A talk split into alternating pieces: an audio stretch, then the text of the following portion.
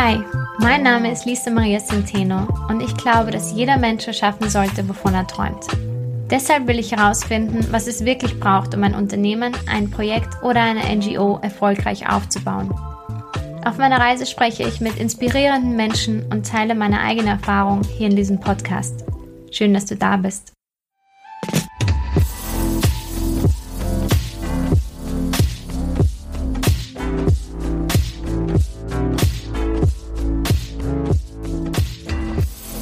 Wenn man wie ich mit vielen Idealen ans Business herangeht und eine gewisse Vorstellung, Prinzipien und Werte hat, dann bekommt man relativ schnell das Gefühl, man ist naiv oder man lebt in einer Bubble, ähm, in einer wunderschönen eigenen Welt. Ähm, doch da draußen in der klassischen Businesswelt sieht es ganz anders aus. Beziehungsweise bekommt man auch sehr schnell das Gefühl vermittelt, dass man ein, ja, ein realitätsferner Weltverbesserer ist, wenn man sich in der herkömmlichen klassischen von Männern und Kapitalismus dominierten Wirtschaftswelt aufhält.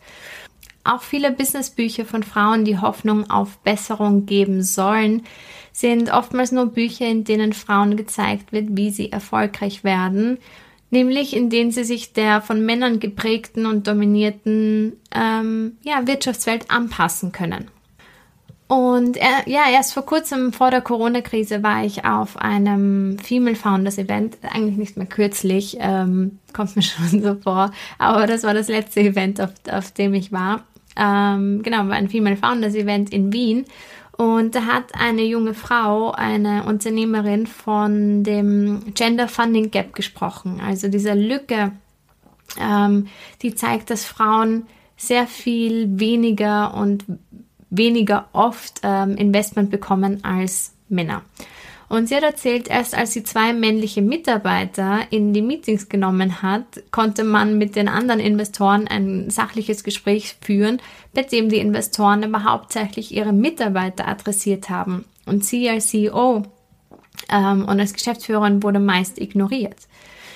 Und dann hat sie eines Tages probiert, ja, ihre Stimme zu verstellen. Sie hat sich beidbeinig hingesetzt, hat sich nach vorgelehnt, ähm, hat plötzlich Vokabel verwendet, die gerne von Männern benutzt und auch gehört werden. Und siehe da, dann hat sie Investment bekommen. Und ja, alles war gleich, nur ihr Verhalten war anders. Sie hat sich verstellen müssen. Und es war ein, ein augenöffnender Talk von ihr und ähm, ja, da habe ich auch realisiert, auch wenn vielen Frauen gelungen ist, erfolgreich zu werden, indem sie sich dem System angepasst haben, wird schnell klar, dass nicht die Frauen sollten sich ändern, sondern das System an sich. Und ja, und passend dazu habe ich ein äh, wunderbares Buch gelesen von zwei Autoren, die genau dasselbe Gefühl hatten. Und zwar Starting a Revolution, was wir von Unternehmerinnen über die neue Arbeitswelt lernen können, von Lisa Jaspers und Naomi Ryland. Und ja, ich bin vor kurzem fertig geworden mit dem Buch und ähm, habe mir gedacht, das Buch ist wirklich eine eigene Podcast-Folge wert. Und genau, darüber sprechen wir heute.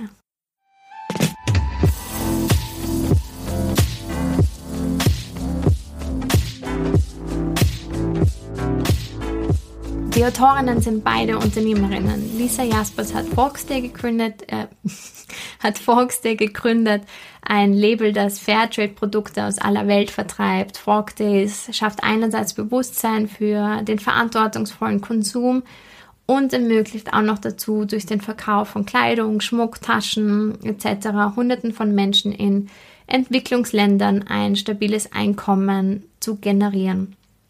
Und Naomi Ryland hat TBD gegründet, eine Karriereplattform für Menschen, die sich auf der Sinnsuche befindet und connected so äh, Unternehmen mit Sinn mit Leuten, die dafür arbeiten wollen. Und sie ist außerdem Gründungsmitglied von SEND, dem Social Entrepreneurship Netzwerk Deutschland. Und ja, als sich die beiden persönlich und auch beruflich weiterentwickeln wollten und mehr über Management und Organisationsentwicklung lernen wollten, und nach Möglichkeiten und Ideen dazu suchen, ähm, haben sie erzählt, dass sie immer wieder nur auf diese klassischen Management-Bücher stießen, die ähm, ja einem nur noch zeigen, wie man noch schneller, noch höher, noch weiter kommen kann. Ähm, aber sie wollten einfach mehr als das. Und sie wollten nicht nur eigenes Business skalieren und um jeden Preis wachsen, sondern sie wollten, sie wollten es anders machen. Sie wollten einen Systemwandel. Und sie wollten wissen, wie es besser funktionieren kann. Also wie man zum Beispiel ähm, ja, Normen wie Wachstum um jeden Preis, Druck, Konkurrenz, Wettbewerb und dieses aggressive Verhalten im Business, wie man das aufbrechen kann, wie man Mitarbeitern und Mitarbeiterinnen einen Arbeitsplatz bieten kann, bei dem sie selbst wachsen können und lernen können und ja, so selbst auch wirksam werden. Und ja, ich glaube wahrscheinlich, weil sie dazu nichts Zufriedenstellendes finden konnten oder nichts, was sie wirklich inspiriert hat, haben sie beschlossen, selbst auf die Suche zu gehen. Und eigentlich wollten die beiden nur einen Austausch mit anderen erfolgreichen Unternehmen haben und voneinander lernen. Und dazu haben sie sieben Frauen ausfindig gemacht, die mit ihren Businesses die konventionelle Unternehmenswelt total auf den Kopf gestellt haben. Und ja, sie haben in einem Video gesagt, dass die Idee zu dem Buch erst später entstanden ist. Sie wollten einfach diese wertvolle Information und den Austausch anderer nicht vorenthalten. Und so entstand das Buch Starting a Revolution. Gott sei Dank. Denn ja, danke dafür. Genau so beginnen die besten Geschichten. Ja, und so kam es, dass die beiden zusammen mit den sieben Frauen ähm, viele verschiedene Businessbereiche wie Führung, Personal oder Organisationsentwicklung, Wachstum und Fundraising ähm, besprochen haben, neu gedacht haben, neue Perspektiven Perspektiven geschaffen haben und diese zeigen sie in dem Buch auf mit ganz vielen praktischen Beispielen und ähm, ja, so wirklich hands-on Methoden, wie ein alternatives System weg vom kapitalistischen äh, Machtgehabe und Gier und Wachstum um jeden Preis und diesen ego-getriebenen Machtspielchen aussehen kann. Einfach eine Revolution der Wirtschaftswelt. I love it. ja, obwohl dieses Buch hauptsächlich von Management, Leadership und Personalführung handelt, können ganz, ganz viele Konzepte und Beispiele schon beim Unternehmensaufbau angewendet werden. Angewendet werden, denn eine Unternehmenskultur fängt ja beim Gründer an sich an. Und eine der, eine der wichtigsten Messages in dem Buch ist, you must lead yourself before you lead others. Du musst dich erst, du musst erstmal dich selbst führen können, bevor du andere führen kannst. Und die beiden Autorinnen schreiben in dem Buch sehr ehrlich über ihre persönlichen Fehler und Schwierigkeiten, die sie mit Führung hatten und der Position als Boss. Und ich kenne das nur sehr gut und ähm, ja, meine Art hat sicher auch dazu geführt, dass unser Startup 2015 total an die Wand gefahren ist, beziehungsweise dass ich das an die Wand gefahren habe. Ähm, ja, gerade beim Unternehmensaufbau kann man sich selbst so stark unter Druck setzen. Man hat das Gefühl, man muss selbst die stärkste und klügste Person im Raum sein. Man muss immer alle Antworten haben, um ernst genommen zu werden. Man weiß aber gleichzeitig, dass man überhaupt nicht die stärkste und klügste Person im Raum ist. Ähm, und ja, das kann zu dieser Fake it till you make it Mentalität führen, wo du einfach eine Maske aufsetzt und du einfach so tust, als ob. Und durch diese Fake it till you make it Mentalität wird man im Endeffekt nur kälter und härter und emotionsloser und man wird abweisender anderen Menschen gegenüber. Man distanziert sich immer mehr von sich selbst und dem eigentlichen Purpose, der Idee, warum man gestartet hat. Ähm, man distanziert sich von allen anderen Menschen, weil man einfach sich so stark abschottet durch diesen Druck.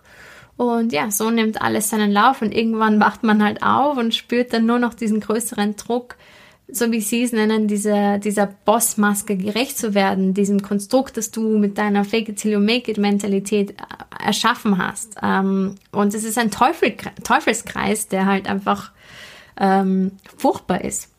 Ähm, aber so muss es nicht sein. Nicht, wenn man sich selbst reflektiert und lernt, sich selbst zu führen, bevor man andere führt.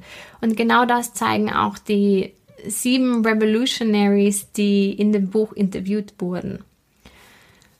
Ja, wer sind diese Revolutionaries? Einmal zum Beispiel Dame Stephanie Shirley, die in den 60er Jahren einer der größten Softwarefirmen, äh, Softwarefirmen aufgebaut hat und das ganz ohne Härte und Kompromisslosigkeit, wie man das aus der heutigen Tech-Startup-Welt kennt. Ursprünglich hatte sie nur weibliche Mitarbeiterinnen, die schon in den 60er Jahren remote von zu Hause arbeiten konnten und so auch für ihre Familien da sein konnten und, und ein zusätzliches Einkommen hatten. Ähm, super, super coole Vordenkerin. Ähm, ja, und hat so ein Unternehmen aufgebaut, das sogar eine Bewertung von über einer Milliarde Dollar hat. Und Später hat sie sogar die ganze Inhaberschaft der Firma komplett an ihre Mitarbeiterinnen übergeben. Super coole Frau. Äh, ich muss unbedingt noch mehr von ihr lesen und mehr recherchieren. Ähm, eine weitere Frau ist Vivian Ming. Und ich habe schon in der letzten Podcast-Folge äh, von ihr gesprochen, als ich über Selbstzweifel geredet habe. Und ihr Approach ist es, den Wert des Angebots immer über dich selbst und über deine Selbstzweifel zu, zu, deine Selbstzweifel zu stellen, weil dieser Wert einfach viel, viel wichtiger ist als alles rundherum. Vivian ist theoretische Neurowissenschaftlerin im Silicon Valley und hat wahrscheinlich mehr Jobangebote von Silicon Valley Riesen abgelehnt, als andere in ihrem Leben bekommen haben. Und ihr Weg war alles andere als geradlinig. Ähm, in, ihrem, ich, in dem Buch beschreiben sie, dass sie ihr Bachelorstudium abgebrochen hat. Danach wurde sie obdachlos, sie lebte in ihrem Auto und war sogar ganz kurz davor, sich das Leben zu nehmen. Ja, irgendwie fand sie einen Weg wieder zurück zur Universität ähm, und wurde zu einer Pionierin im AI-Bereich. Und ja, sie vollzog sich zudem auch noch eine Geschlechtsumwandlung, kurz nachdem sie ihre Frau geheiratet hat. Und ähm, ja, das Interessante bei ihr ist, dass, dass sie eben auch weiß, wie es ist, als Mann und als Frau Unternehmen zu gründen, Unternehmerin zu sein. So schreiben sie schreiben die Autorinnen das in dem Buch. Eine weitere tolle Frau ist, eine weitere tolle Unternehmerin ist ähm, Catherine Mahugu, die eigentlich Softwareentwicklerin ist ähm, und in Kenia ein Unternehmen gegründet hat, bei dem sie Frauen ermöglicht, ihr Kunsthandwerk an internationale Brands wie Nordstrom oder ähm, Esprit zu verkaufen. Joanna Breidenbach eine Serienunternehmerin, die das Konzept des Selbstmanagements in ihrer Firma angewendet hat, bei dem es keinen klassischen CEO mehr gibt, sondern diese, diese Rolle vom ganzen Team ähm, ja übernommen wird. Ida 10, die Mitgründerin der App Clue, eine App, mit der man seinen Menstruationszyklus tracken kann. Ich selbst benutze die App, für uns ist so cool, dass sie in dem Buch drinnen ist. Sie hat zum Beispiel den Begriff Femtech geprägt und sie gilt als Pionierin im Frauengesundheitsbereich. Jennifer Brandl, sie ist auch Gründerin und Geschäftsführerin und hat ähm, mit dem Zebra Movement die amerikanische Szene komplett auf den Kopf gestellt und aufgedeckt, wie verrückt der ganze Startup-Bahn ist und wie zudem auch noch eine Gegenbewegung aussehen kann und schon aussieht, was eine unglaubliche Transformation in der Wirtschaftswelt bedeutet. Dazu komme ich später noch. Und ja, Anna Jona, die mit ihrem Mann ein wundervolles, profitables Schuhlabel namens Waldling gegründet hat. Sie haben über 100 Mitarbeiter, Mitarbeiterinnen, die alle remote arbeiten und sie haben alles gebootstrapped oder über Crowdfunding finanziert und haben kein Investment von ähm, ja irgendwie VC-Investoren ähm, eingesammelt. Also unglaublich tolle, ganz viele verschiedene Frauen, deren Geschichte zeigen, es geht auch anders. Du kannst auch mit Idealen und mit Ethik erfolgreich sein und zudem noch ja eine Veränderung in diese Welt bringen. Und wir brauchen diese Veränderung so, so, so dringend. Und ich will diesem Buch jetzt nicht zu viel vorwegnehmen, weil wirklich jeder dieses Buch lesen sollte, der darüber nachdenkt, ein Unternehmen zu gründen oder, oder jeder, der gerne mal eine Führungsrolle übernehmen möchte. Jeder sollte dieses Buch lesen. Ähm, daher möchte ich einfach ein paar Key Takeaways noch aus dem Buch teilen, die ganz besonders wichtig auch für mich waren.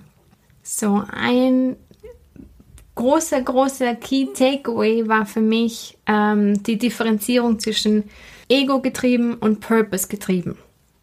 Die ganze Startup- und Businesswelt ist darauf ausgelegt, dass du in kurzer Zeit alles, alle von dir begeistern musst. Du musst überzeugen, du musst gewinnen, ob beim Pitch, beim Networking oder beim Meeting. Du musst zeigen, was du kannst, wer du bist, ähm, wen du kennst. Der Stärkere, der sich besser verkaufen kann, gewinnt. Und diese sieben Unternehmerinnen stellen etwas anderes vor. Äh, sie stellen ihr ihren Purpose vor ihr eigenes Ego, beziehungsweise ähm, setzen sich ganz intensiv mit ihrem eigenen Ego auseinander. Und die Autorinnen beschreiben, dass keine dieser Frauen arrogant ist oder diese altbekannte Ellbogentaktik drauf hat, so wie wir das von ja, ganz vielen Menschen in der Businesswelt kennen, sondern die außergewöhnlich bescheiden sind. Sie sind selbstbewusst, aber nicht ego-getrieben. Vivian Ming, die Neurowissenschaftlerin, ähm, hat zum Beispiel die Erfahrung äh, gemacht, dass, ähm, hat zum Beispiel die Erfahrung in den größten Unternehmen der Welt gemacht, dass wenn es um Produktivität geht, nicht Konkurrenzkampf, sondern ehrliches Teamwork auf Augenhöhe den Unterschied macht. Sie hat geschrieben, The ones who truly learn to put the goal ahead of themselves, they are the ones that drive productivity. Also die Leute, die es wirklich schaffen, das Ziel über sich selbst zu stellen, sind die Menschen, die ja produktiv sind, die einen Unterschied machen können. Und das ist kein Wunschdenken, kein, naiv, kein naives Denken, ach, die Welt wäre so schön, wenn sich alle verstehen würden. Nein, das ist wirklich hands-on und bewiesen, studienbasiert. Die Art und Weise, wie man im Unternehmen Produktivität steigern kann, ist Purpose for Ego. Ich meine, wir kommen alle mit einem Ego auf die Welt und ähm, unsere Art und Weise zu leben begünstigt dieses Ego und bestärkt dieses Ego auch noch. Und davon loszukommen, ist wirklich die höchste Kunst. Und die Autorinnen schreiben beide, dass, dass sie sich ganz intensiv mit Coaching auseinandergesetzt haben, da ganz, ganz intensiv an sich gearbeitet haben, um dieses ego-getriebene Verhalten, das unbewusst in allen von uns steckt, ähm, einfach unter Kontrolle zu haben oder loslassen zu können. Und ja, ego-getriebenes Verhalten kommt ja auch immer von einer inneren Unsicherheit und diese innere Unsicherheit begünstigt dieses toxische Verhalten. Ich habe es ja auch schon ge genannt mit dieser Fake it till you make it Mentalität und das setzt sich dann nicht nur in deinem Mindset nieder, sondern in der ganzen Unternehmenskultur und in deinem Führungsverhalten. Und sie schreiben das so schön, Self-Awareness plus Purpose sind größer als das eigene Ego. Und gerade diese Self-Awareness, diese Achtsamkeit für dich selbst und dieser höhere Sinn ähm, müssen unbedingt gefördert werden. Und ja, dazu ist es wichtig, sich immer wieder selbst zu reflektieren, mit Coaching zu arbeiten und sein eigenes Verhalten, Gefühle oder, oder seine Gedanken zu hinterfragen. Super, super wichtiges Learning und Statement und ähm, ja, die Welt wäre definitiv eine ganz andere, wenn mehr Menschen das tun würden und sich so mit sich selbst beschäftigen würden. So, Key Takeaway Nummer zwei. Embracing Vulnerabilities.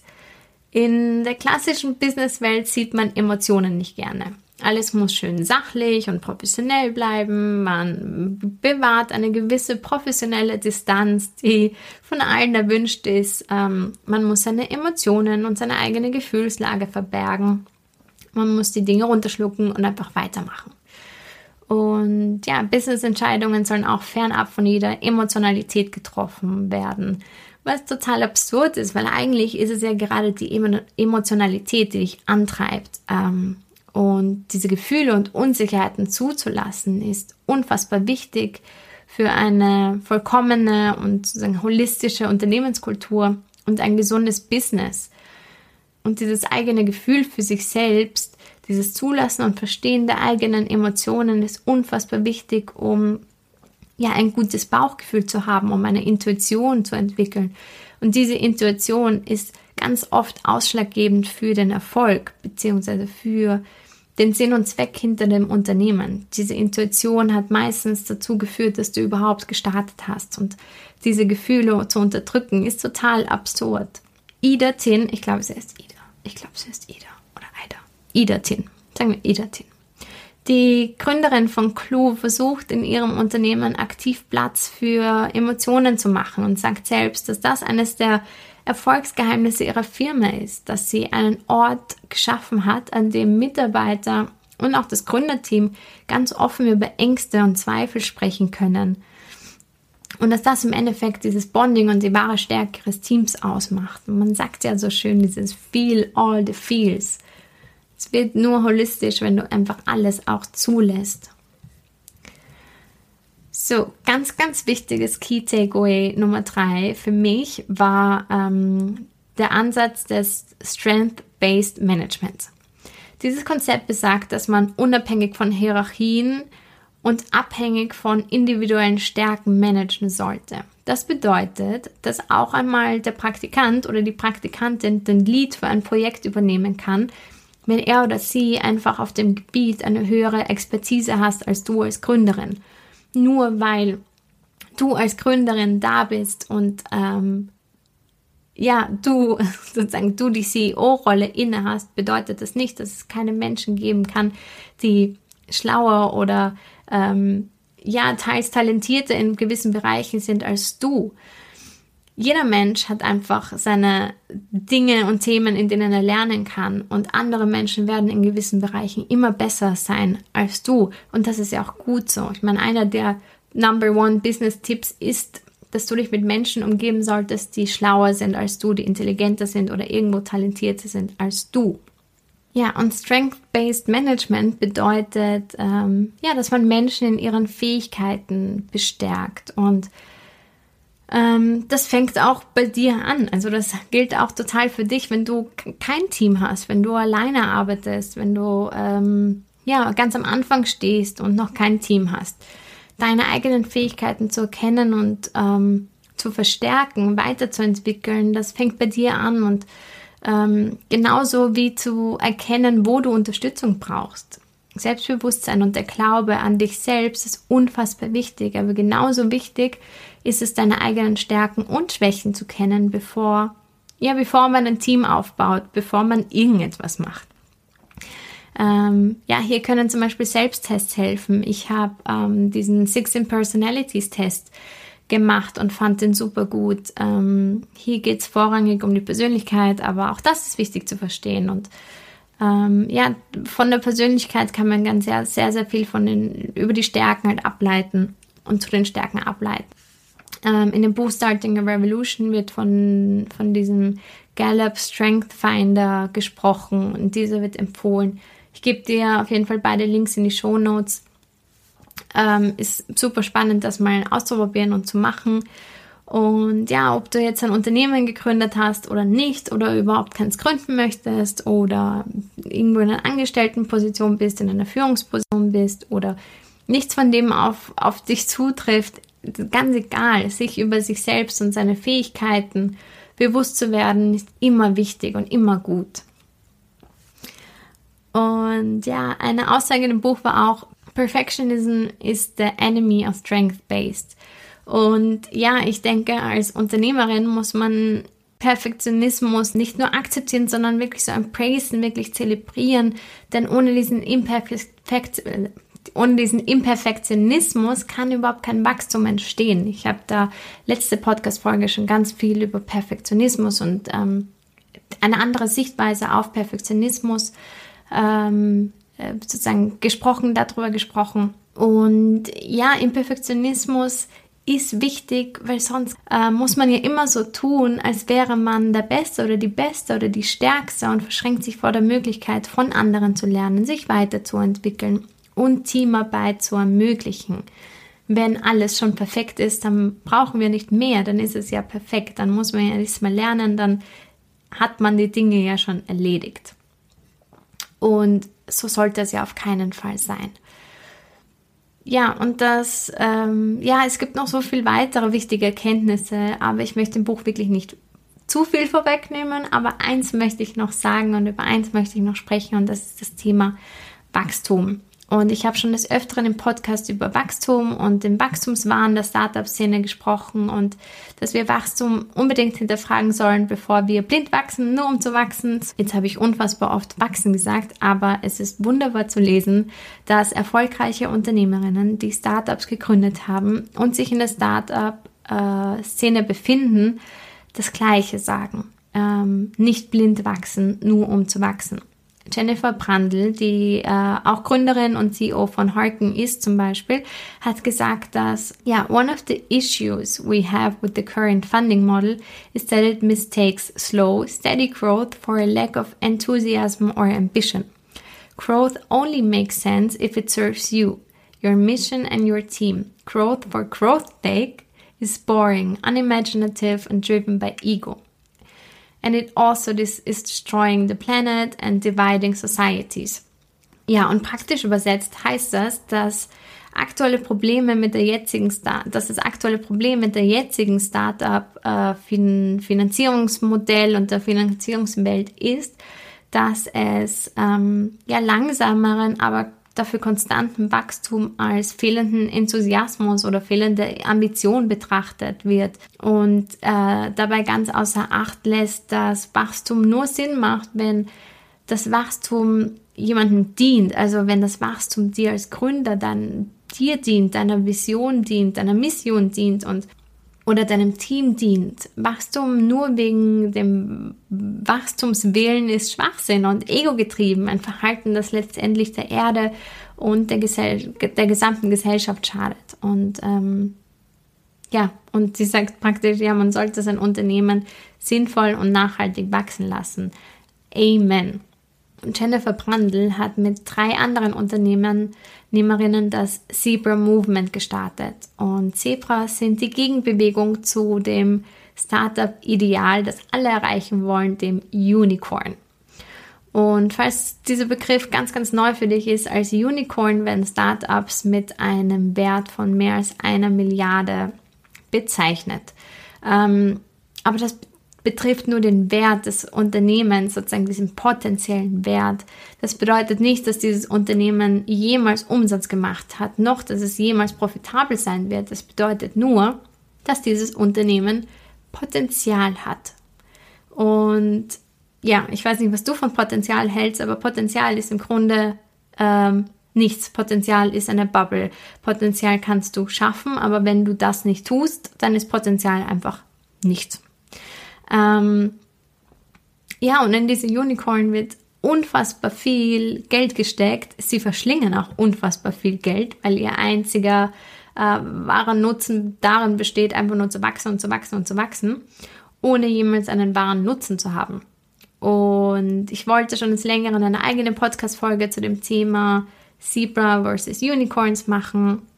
Und ich habe mich so gefreut, wie ich das in dem Buch gefunden habe. Und ja, ich werde ich werd noch eine eigene Podcast-Folge zu dem Thema machen und zu dem Thema Slow Crow, Slow Business und Zebra Movement. Ähm, aber nur kurz gesagt, also diese vier Unternehmerinnen, ähm, auch mit äh, Jennifer Brandl, haben ähm, ja mit ihrem Unternehmen etwas Außergewöhnliches kreiert. Und zwar haben sie profitorientierte Unternehmen äh, mit aber einer starken Sinnorientierung, so wie bei einem Social Business gegründet. Und diese Kombination hat es unfassbar schwierig für sie gemacht, ähm, Investment zu bekommen. Und aus diesem Pain, aus diesem Schmerz heraus haben sie einen Artikel geschrieben. Der heißt Sex in Startups. Und sie haben diesen Artikel auf Medium veröffentlicht und ich tue ihn natürlich in die Show Notes. Und daran schreiben sie, yes, we want to build businesses that, that succeed financially, but we also want so much more than that. We aren't alone. And we aren't alone.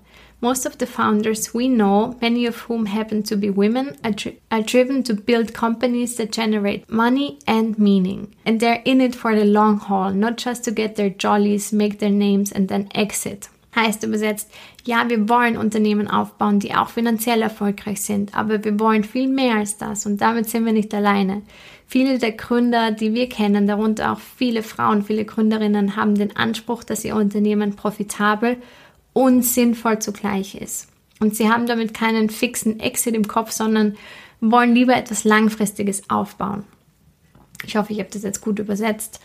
Ähm, und ja, weil sie dafür so viel Zuspruch von anderen Gründerinnen erhalten haben und ähm, meistens von Gründern, denen es ganz, ganz ähnlich ging, haben sie diese Idee weiterentwickelt und daraus ist das Zebra-Manifest geworden. Das ist so ein, ja, eine Anleitung für diese Art und Form der Unternehmen. Zebra versus Einhorn. Zebras sind ähm, im Gegensatz zu Einhörnern real und es gibt sie wirklich. Zebra-Unternehmen sind keine Entweder-Oder-Unternehmen, sie sind schwarz und weiß, sie sind profitabel und verbessern die Welt. Und das eine ist genauso wichtig wie das andere und wird nicht zugunsten des anderen geopfert. Beides ist gleichermaßen wichtig. Ähm, ja, Zebras sind Herdentiere. Sie bilden Gruppen und sie beschützen sich gegenseitig. Ähm, sie wissen, dass sie zusammen stärker sind als alleine. Und ähm, ja, Zebra-Unternehmen ähm, werden mit unvergleichlicher Ausdauer und Ressourcenschonung aufgebaut und ja, so lange, wie es ihnen eben möglich ist zu überleben. Und die Autorin Naomi Ryland hat geschrieben, dass nachdem sie den Artikel zum Zebra Manifest gelesen hat, konnte sie das erste Mal wieder so richtig aufatmen. Sie hat geschrieben, it was both comforting and liberating to discover that there were others out there who thought along the same lines as we did. Sie hat, sie gesagt, dass ja, es war so schön auch zu lesen und zu erkennen, dass es ganz, ganz viele Leute gibt, die gleichermaßen denken wie sie. Und genauso ging es mir auch. Es ist wunderschön auch zu sehen und zu lesen und zu hören, dass es möglich ist, ein profitables, weltverbesserndes Unternehmen unter eigenen Bedingungen aufzubauen. Ich meine, ich wusste das schon vorher und es gibt Dutzende Beispiele, aber trotzdem dominiert immer noch diese vorherrschende Meinung, ähm, Wachstum über alles zu stellen und ähm, sich diesem kapitalistischen System das auf Ausbeutung ähm, und Imbalance der Welt basiert, ähm, sich dem anzupassen. Und deswegen ist es einfach wunderschön, diese Dinge auch zu lesen und da auch wieder eine Bestätigung zu bekommen, dass es möglich ist, ja, so ein Unternehmen unter eigenen Bedingungen aufzubauen. Und diese Kraft und Bestätigung schenkt das Zebra-Manifest und auf jeden Fall auch das Buch Starting a Revolution. So, kommen wir kurz zurück zum Wachstum. Also sich über, über das Wachstum im Klaren zu sein und zu verstehen, warum man wachsen will, ist einfach Schritt Nummer eins. Und wenn man sich dafür entschieden hat zu wachsen, ähm, weil es einfach gut für die Firma ist, für das Unternehmen, für das Team, für die Welt oder für dich selbst, dann gibt es noch immer ganz, ganz viele unterschiedliche Wege, wie man wachsen kann. Und das müssen nicht immer die klassischen ähm, Wege sein. Und ja, am Ende muss Wachstum Freude machen. Das war auch so ein cooles Statement aus dem Buch. Es muss, es muss einfach Freude machen. Ähm, und das Schönste für mich, dass, dass dieses Buch mir geschenkt hat, ist Hoffnung. Und Hoffnung, ja, dass eine andere, bessere Wirtschaftswelt möglich ist, weg von Ausbeute und egogetriebenem Machtverhalten, von Kapitalismus und Umweltzerstörung. Und ja, und da, dass man dabei einfach noch erfolgreich sein kann. Du kannst ein profitables Business aufbauen und damit einen sozialen, ökonomischen oder ökologischen Wert schaffen. Es ist nicht naiv, es ist einfach, ja, revolutionär. Und so wie alle, alle, alle Revoluzer und ähm, Revolutionaries und ähm, ja, Revolutionen hat man sie am Anfang einfach nicht ernst genommen und hat sie als naiv abgetan. Aber ja, dieses Buch belehrt uns eines Besseren. Und wenn du Ideale und Werte hast, die dir unglaublich wichtig sind, wenn du den Wunsch hast, die Welt nachhaltig zu verbessern, einen Unterschied zu machen und ähm, ja, etwas bewirken möchtest und zudem noch erfolgreich sein möchtest unter deinen eigenen Bedingungen, dann kann ich dir das Buch nur empfehlen. Ich kann das Buch wirklich jedem empfehlen. Er schenkt Hoffnung und zeigt, dass wenn du eine idealistische Vorstellung von der Welt hast und von deinem Unternehmen hast, was du damit schaffen möchtest, dass du in keinster Weise naiv bist, sondern einfach nur verstanden hast, dass das System, das vorherrschend ist, einfach uns nicht dienlich ist, dass es kaputt ist und dass wir es ändern müssen, bevor es uns ändert. Genau. Ich habe das Buch auf Englisch gelesen, habt ihr wahrscheinlich schon mitbekommen, aber super cool. Die deutsche Version wird ab August 2020 erhältlich sein. Man kann es jetzt schon vorbestellen. Alle Links sind in den Show Notes. Und ich wünsche dir einen wunderschönen Tag. Ähm, und nie vergessen, du kannst das. Alles Liebe.